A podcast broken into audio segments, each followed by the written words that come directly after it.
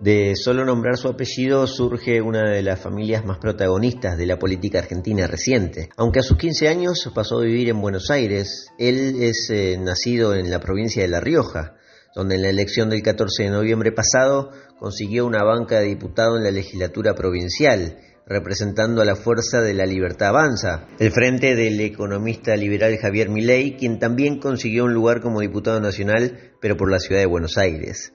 Hoy en Politinomics presentamos a Martín Menem, sobrino del ya fallecido expresidente Carlos Menem.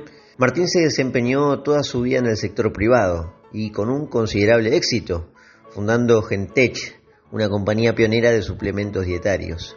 El jueves pasado Martín juró como diputado provincial en La Rioja y decidió finalmente meterse de lleno en política para acompañar las ideas de la libertad. Vamos a conocerlo.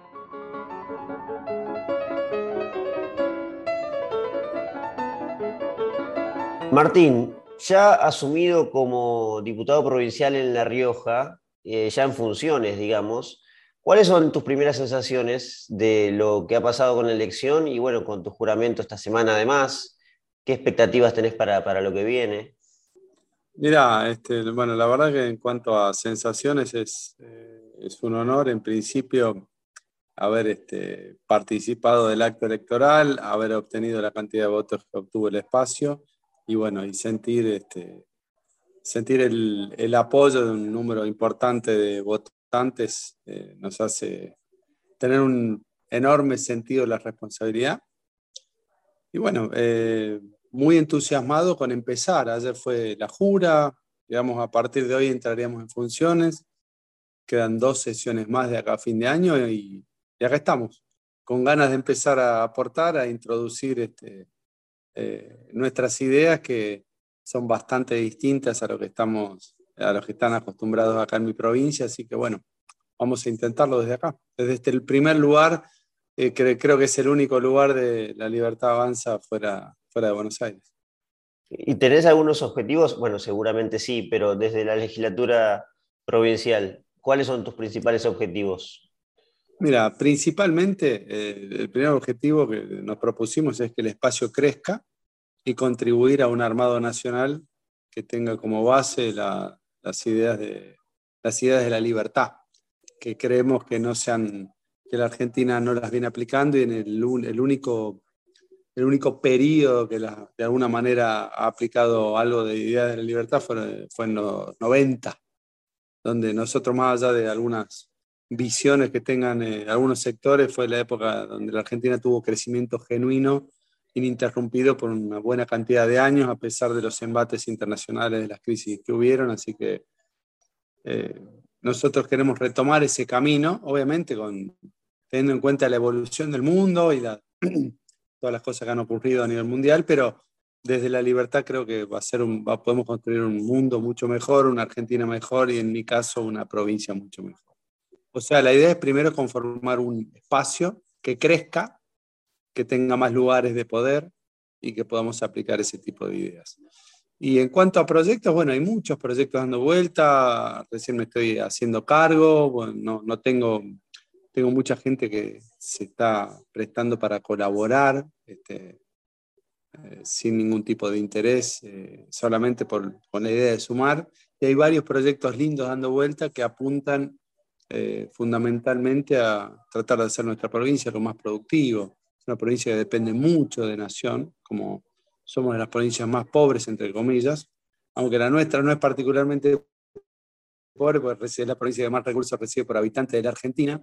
Creemos que están muy mal ejecutados, muy mal empleados, así que bueno, hay mucho para hacer. Principalmente queremos fortalecer la, la actividad privada, la economía privada, las inversiones acá, facilitarle las cosas a, las empresas que tengan la, valentía de venir a invertir en un lugar tan lejano de los centros grandes de consumo. Nos interesa ver el tema de Chile, que estamos muy cerca acá, cómo se evoluciona con un paso rápido de Chile para salir al Pacífico. Digo, hay muchas cosas dando vuelta. Yo creo que con el correr de los, de los días vamos a empezar a, a visualizar algunos proyectos para poder plasmarlos, obviamente sabiendo que tenemos un solo lugar en 36 en la legislatura, con lo cual no va a ser fácil, pero bueno, por lo menos vamos a poner nuestro granito de arena de ahí. ¿Qué hizo o, cuál fue, mejor dicho, el punto de inflexión para que vos te metieras en política, Martín, y además en, en campaña junto a Javier Milei, una figura que hace, bueno, no sé, seis, ocho meses nadie pensaba que iba a ser candidato o que se iba a meter definitivamente en política? Mira, en primer lugar te, te lo resumo así porque si no podemos estar horas. Tengo una muy linda amistad con Javier Milei por encima de cualquier otra cosa, una amistad personal con él, con su hermana, los quiero mucho desde lo afectivo. Desde lo ideológico me siento muy identificado en, la mayoría de los, de los pensamientos que él tiene y que él está transmitiendo. Este, de hecho, creo que es el único, hoy político, pero es la única persona de trascendencia, digamos, pública a nivel nacional que reivindica en público y en privado la presidencia de Menem, que no es menor para mí, o sea, reivindica los logros que fueron eh, técnicamente, de alguna manera, lo que está diciendo él. Eh, no, no prender fuego al Banco Central, pero en los 90 se le apagó la luz al Banco Central con la ley de convertibilidad, que es más o menos lo mismo, y el Estado pesaba muchísimo menos, este, y había la presión tributaria, eh, si bien no era baja, era muchísimo menor que ahora. Este, después, acordate, vinieron retenciones, impuestos al cheque y, y demás impuestos que se fueron sumando que hacen que la actividad privada sea asfixiante. Respecto de mi participación en, política, yo estaba muy desanimado, yo nunca participé en, política, no, no, tuve nunca ningún cargo público, ni nada que tenga que ver con, con nada estatal. Nunca antes, más allá de venir de una familia que, bueno, tuvo una participación importante en los 90. Soy abogado, tengo más de 40 años, siempre estuve en la parte privada, este, eh, intentando vivir cada vez mejor, como cualquier ciudadano. Y la verdad que me sentía muy desanimado después de todos los periodos que veníamos este, viviendo. Todo a partir del 2001 fue un, decrecimiento, o sea, un, hundimiento de la Argentina, una retracción a todo nivel desde lo económico. Del periodo 2003, 2005, 2006, que hablan como exitoso, fue solamente un rebote técnico basado en el no pago de la deuda externa, en, la licuación del, del, del digamos, del, del, gasto público producto de la devaluación y el aumento de la soja y las retenciones, pero no hubo crecimiento genuino, no hubo trabajo genuino, sino meramente un tema técnico que duró dos o tres años y que después empezaron a despilfarrar recursos nuevamente y por eso la Argentina no crece hace 14 años, por lo menos. Entonces, con muchísimos más habitantes tenemos este, el mismo nivel de actividad, con lo cual significa un empobrecimiento un poco más, este, eh, más amplio. Entonces yo estaba muy desanimado, tengo dos hijos, pensando a futuro qué iba a hacer con mis hijos, si iban a vivir acá o en algún momento se me cruzó por la cabeza por eh, pensar en armar mi emprendimiento. Tengo una empresa, eh, con mucho esfuerzo empecé hace más de 20 años, con un empleado, después con dos, después con tres, bueno, hoy somos casi 50. Eh, a pesar de la Argentina, somos 50. Si no estuviéramos en Argentina, tal vez seríamos 100, 120. Pues hemos sufrido todos los coletazo de la devaluación, eh, de las devaluaciones permanentes, constantes, eh, inflación, bueno, ya sabrás, no, no hace falta que te explique mucho. Y estaba muy desanimado y la verdad que haber escuchado o haber sentido que hay salida de alguna manera, que el que empezó a comunicar este tipo de ideas y reivindicar lo que había pasado era alguien que conozco y que quiero mucho. Y bueno, eh, surgió la oportunidad de participar en política desde ese espacio que me siento ideológicamente muy, muy emparentado. Y bueno, acá estoy. Me metí en el espacio y hicimos una campaña muy corta, tuvimos una buena adhesión y bueno, vamos a intentar trabajar pensando que hay luz al final del camino y es, es mi deseo y estoy entusiasmado con eso, sabiendo que no es fácil, que el gobierno nacional es malo, y que el gobierno provincial, eh, al cual estamos de alguna manera, que digamos, administra los intereses de las provincias, está muy encolumnado con las políticas del gobierno nacional y eso evidentemente no, eh, no le veo buen futuro. estamos en, televisión todos los días por conflictos entre gobernación, intendencia, si sabrás, bueno, es un escándalo y la verdad que no, no comparto nada de lo que está pasando. Y por eso decido de alguna manera empezar a participar. ahí te, creo que te resumí bastante rápido las tres cosas que me preguntaste. Por supuesto, sí, sí, pero me quedé pensando en tu actividad privada, ¿no? Es que desde ese lugar, desde alguien que emprende, que se anima a invertir, que se anima a contratar y que se anima a expandir aún más la contratación, puede ver allí todo lo que ley en algún punto, con independencia de sus formas, en algún punto él y muchos otros también están marcando que es muy difícil en este país y en, cada rincón del país, cuando uno ve trabas impositivas de regulaciones. Eh, vos también percibiste eso, eh, digamos, fácticamente en la realidad para un empresario, un pyme, un comerciante que dirige la batuta del emprendimiento, se ve agobiado por un montón de situaciones que claramente tienen al gobierno como principal, eh, bueno, protagonista, ¿no? Que le pone trabas a la expansión empresarial. Es eso. Vos lo sufriste en primera persona, digamos.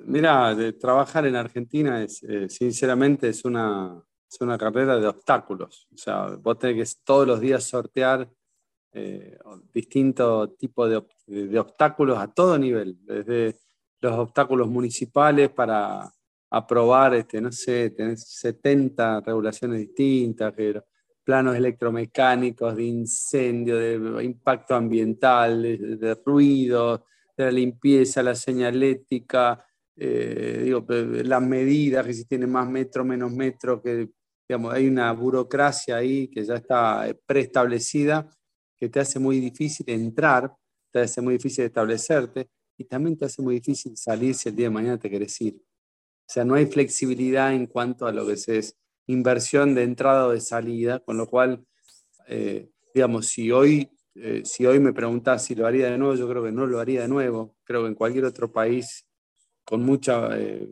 con el mismo esfuerzo hubiera ido muchísimo mejor. tuvimos una visión, un lindo emprendimiento, producimos suplementos dietarios. Soy abogado de profesión de, estudio, pero no me he dedicado a la parte empresaria. Yo, yo no sé si lo haría hoy, sinceramente creo que sería muy, pensar todo el camino que recorrimos, creo que lo hice porque ya estaba adentro. Este, muchas trabas, a eso sumarle la, eh, eh, la inflación eh, anual que te hace planear de una manera, yo tengo, tengo muchos insumos que son en dólares, me ha pegado por todos lados el tema del dólar, tengo que estar planeando. El tipo que emprende acá tiene que entender mucho cómo funciona el dólar oficial y, las devaluaciones permanentes y digamos, es muy difícil, muy difícil. No ha ido bien, hemos tenido un buen liderazgo de grupo, somos un grupo muy unido, pero es muy difícil Argentina. Con lo cual, para que, para que esto en, en alguna medida vuelva a tener un rumbo normal y ser un país apetecible para gente que tiene un manguito guardado y que lo gaste acá, hay que hacerle la vida más fácil, porque si le hacemos la vida más fácil, es la gente que va a sacar el dolarcito que lo tiene en el colchón, que lo va a cambiar y va a volver a invertir, pero para eso hay que darle condiciones, hay que darle seguridad, hay que darle reglas que duren 20, 30 años. Es algo mucho, es algo por lo que hay que trabajar y no es de un día para otro, es volver a darle estabilidad y previsibilidad a un país para que los tipos como nosotros vuelvan a, a tener ganas de, meterse, de involucrarse, que somos los que al final damos trabajo, porque después pagamos impuestos nosotros y el Estado después vive de, vive de eso, el, eh, digamos, los impuestos van ahí y de ahí se financian digamos, los estados nacionales, provinciales y municipales. Es así. Si es más fácil, si nos hacen más fácil el sistema, seguramente la Argentina va a crecer. Si seguimos en esta situación es muy difícil que algo cambie y bueno, estás viendo los resultados todos los días, la pobreza en un 50%, inflación que no va a ser de menos del 60% el año que viene, si no se dispara. Entonces, imagínate cómo están pensando, lo, estamos pensando los que tenemos emprendimientos, empleados y demás, de lo que puede llegar a pasar este, el año que viene, con esta inestabilidad. Recién mencionabas, em, bueno, todo eso que en parte pudo atenuarse con ciertas políticas durante los 90, ¿no? Hablabas del menemismo. También hablabas de tu cercanía ideológica a las ideas de la libertad que ha presentado Milei y su partido en política. Pero me quedo un segundo en el menemismo. ¿Por qué pensás que Carlos Menem no pudo delegar en alguien o en una fuerza específica? Porque él, bueno, eh, provenía del peronismo pero claramente aplicó políticas pro mercado y no, no logró, digamos, bueno, eh, consagrar un legado, una continuidad en alguien en la política y fue, bueno, no solo olvidado, no sé si olvidado, pero fue masacrado por, por los gobiernos que vinieron después. Como bien vos decías, el único que se ha animado públicamente a defenderlo fue Milei. ¿Por qué pensás que no se logró eso? O que el propio Menem no pudo lograrlo. Mira, yo creo que hubo dos factores que no, que no han colaborado a que haya una continuidad, no del menemismo, yo no creo en el menemismo, ni en el peronismo, ni yo creo en, las ideas, no, no, no encarnadas en personas.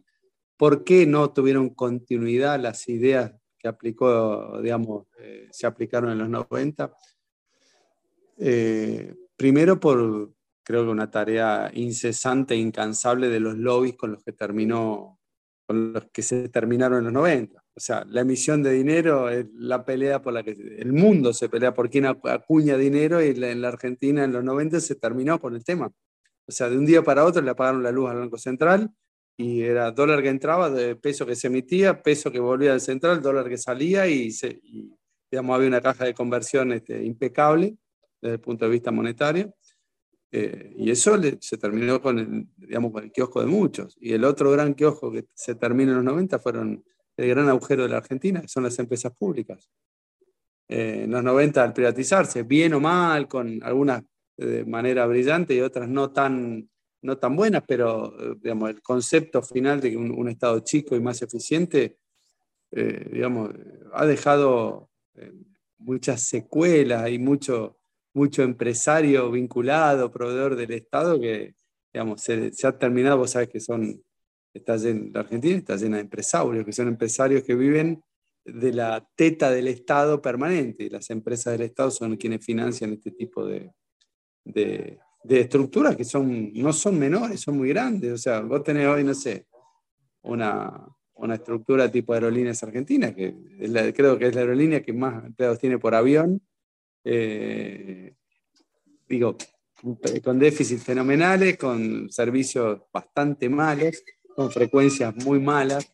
Y, así te puedo nombrar un montón de, otros de otros servicios que han sido tomados por el Estado y cada vez eh, pierden calidad, suman déficit y no, no, nos aportan nada. Yo creo que haber terminado con eso le ha generado, digamos, una oposición muy dura una vez que él dejó el gobierno. Y creo que no hubo una preocupación, en segundo término, no hubo una preocupación por mantener una batalla cultural contra lo que sería el, ese, ese, colectivismo, ese socialismo, que, ese que no nos deja avanzar, que no nos deja crecer, que no nos deja emprender, eh, que es lo que, lo que hablábamos antes hay muchas personas que se benefician con inflación. Aunque no lo creas, hay mucho negocio atrás de eso. Hay, eh, hay muchos colectivos que eh, su razón de ser está eh, detrás de, digamos, estructuras oscuras y eso ha hecho que, digamos, yo creo que una carencia ahí en seguir transmitiendo las ideas del capitalismo y de los beneficios que tiene el capitalismo, no solo a nivel argentino, sino a nivel mundial, que ha sido una máquina de sacar a la gente de la pobreza a mayor velocidad en con el transcurso del tiempo y que socialismo fracasó en todos los lugares donde se aplicó, más, más fuerte o menos fuerte, siempre el, resultado es mucho peor que el del capitalismo, con lo cual creo que la batalla cultural de las ideas nunca hubo una especie de o fundaciones o digamos ONG que sigan promoviendo y proponiendo y digamos y eh, explicando, eh, transmitiendo que las ideas, que en libertad el ser humano se desarrolla mucho mejor, la, eh, la riqueza crece y, digamos, genera más laburo, genera más, emprendedores, genera más condiciones y la gente vive mejor. Yo creo que hubo una falla en ese, en ese, en ese lado fundamentalmente post-gobierno de Menem. Volviendo un segundo a la campaña, ¿crees que la participación de Milei y su presencia y su viaje a La Rioja terminó influenciando definitivamente para, bueno, la buena elección que terminaron haciendo a nivel con los diputados nacionales y bueno, con tu ingreso a la legislatura? Absolutamente. Eh, el, apoyo de, Javier eh, obviamente marca la diferencia. Él ha despertado en los jóvenes algo que no despierta a nadie, para tener en cuenta. Hay un entusiasmo generado detrás de las ideas de él, que no, yo no lo había visto, no, lo vi ningún otro, ningún otro político. Y creo que es algo que eh, nos, va nos da una, una, visión de que el futuro, pase lo que pase, gobierne quien gobierne, eh, hoy hay muchos chicos muy interesados en la economía, cosa que no pasaba antes. Chicos que te hablan de, de que, de que la inflación es, es, un fenómeno es un fenómeno estrictamente monetario, que el déficit fiscal es la causa de todos los males, que eh, digamos que, que, el Estado tiene que ser eficiente, cosas que hace 20 años no, se, no, la, no las escuchabas en ningún lado. Eso nos da la pauta que a futuro vas a tener este gobierno de índole, por lo menos en materia económica, va a haber mucha más formación este, en las ideas de la libertad. Eso a mí me entusiasma mucho. Esa es la luz que te digo que veo al final del camino. No sé si en 2023 2025, 2027, pero hay un cambio que se está gestando y está en marcha. ¿Y por qué crees que no, no pudo bueno, lograr más presencia con candidatos así como vos eh, en otras provincias, eh, que bueno, que quizás también necesitan, que en, varios casos ni siquiera se presentó esa opción y bueno, muchos quizás se preguntaron, yo quería votar a, a, a un candidato cercano a mi ley y no lo pudieron hacer. ¿Por qué pensás que, no se pudo? Creo que fue poco tiempo y eh, tal vez no, no, habrán este, no, habrá querido desenfocarse lo que era la capital federal. Eh, y bueno, no, no, hay otro, no hay otro motivo, pero créeme que, que la conexión que tiene con los jóvenes es a nivel global, en todo el país ha generado un cambio en muchas partes de, la Argentina hay mucha gente que siente necesidad de votarte, de votarte un Javier Milei o un representante de Milei creo que no, en las próximas, próximas elecciones seguramente van a tener la alternativa en muchas provincias, no solamente acá, sino en casi todo el país. Es muy probable que eso, que eso pase. Ese es uno de los objetivos, entonces. Ese es uno de los objetivos de nacionalizar la presencia de candidatos así como, como tu persona, como mi ley, eh, a nivel nacional. Ese es el objetivo. Eh, por lo menos en, esta provincia voy a tratar de construir el espacio que colabore con el, con el armado digamos, provincial del espacio de la Ciudad de la Libertad. Sí, este, voy a colaborar desde acá para que eso pase y pueda, se pueda nacionalizar el, el movimiento que se está generando detrás de las ideas que hoy este, manifiesta Javier Mirey. ¿Por qué, Martín, eh, no, como, no fuiste como diputado nacional? Era también más complicado, es cierto, porque los cupos que podían entrar eran dos, si no me equivoco, que podían renovar en La Rioja. Porque surgió después de, la, de las pasos la posibilidad, o sea, ya no había tiempo y, y la verdad que está, que siento que es una, hay que empezar de abajo. Sería mucho más importante conocer bien el funcionamiento de las estructuras este, estatales desde, desde un poco jerárquicamente un poco más que estén por debajo del ámbito de una diputación nacional. Y por último, eh, Martín, lamentablemente en este último, bueno, en estos últimos días, a poco tiempo de las elecciones generales, no se sabe si Milei en, en Ciudad de Buenos Aires, como salió electo, va a armar un bloque unido con José Luis Espert, que salió electo en la provincia de Buenos Aires. ¿Tenés alguna idea por qué no pueden llegar a una, a una, bueno, a una coalición, que sería lo lógico, ¿no? Cuanto más presencia haya de, personajes y, fuerzas liberales en el Congreso, va a ser más fácil esa batalla cultural y ahora política que, marcas vos. Mira, no estoy muy interiorizado del por qué no, pero eh, mi apreciación, y es solo una opinión, eh, creo que los dos más o menos tienen ideas muy parecidas.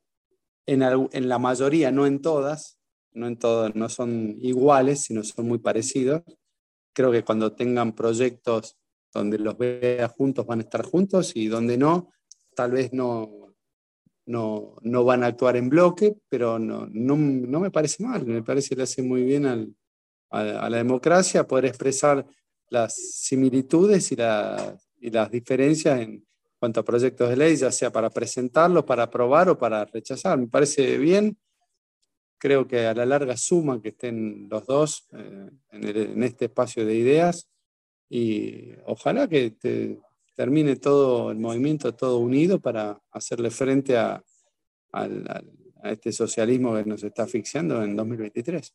Es, mi deseo, por lo menos. ¿Y tu deseo para La Rioja en 2023? No, ver hasta dónde, hasta dónde puede ser, eh, se puede armar el espacio y ver qué posibilidades eh, podemos llegar a tener de ocupar espacios más importantes de poder o sea, no te puedo decir ahora dónde, ahora hay que bajar la cabeza y trabajar, pero sí que va, a haber más, más lugares en juego y bueno, tratar de, de, someternos de nuevo a la voluntad popular y, entender que, que, desde ahí es donde se puede cambiar la realidad. Si bien la política es, es difícil, es la única herramienta que tenemos para cambiar las cosas. Entonces vamos a tratar de someternos nuevamente en el 2023, si Dios quiere, si no pasa nada extraño, de armar algo, algo un poco más amplio a nivel provincial. Vamos a ver hasta dónde nos da. Las ganas están y el entusiasmo está. Martín, muchas gracias por esta entrevista.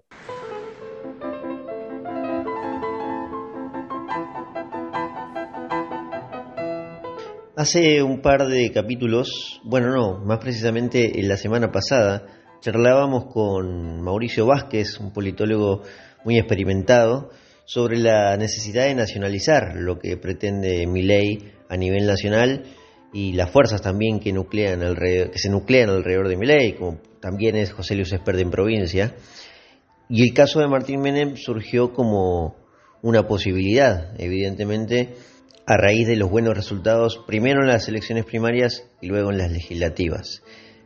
Martín entonces es probablemente la demostración de este objetivo, de uno de los objetivos que nos había nombrado Vázquez, si es que escucharon ese capítulo, que recomiendo que lo escuchen, sobre nacionalizar la propuesta liberal.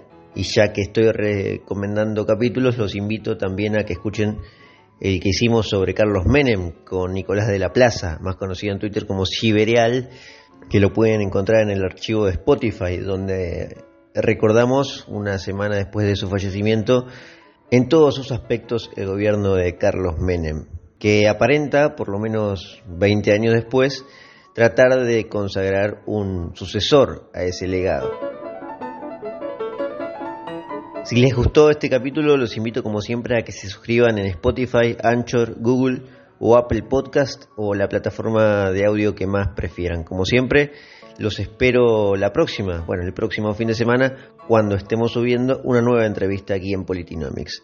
Muchas gracias, espero que anden muy bien. Hasta la próxima.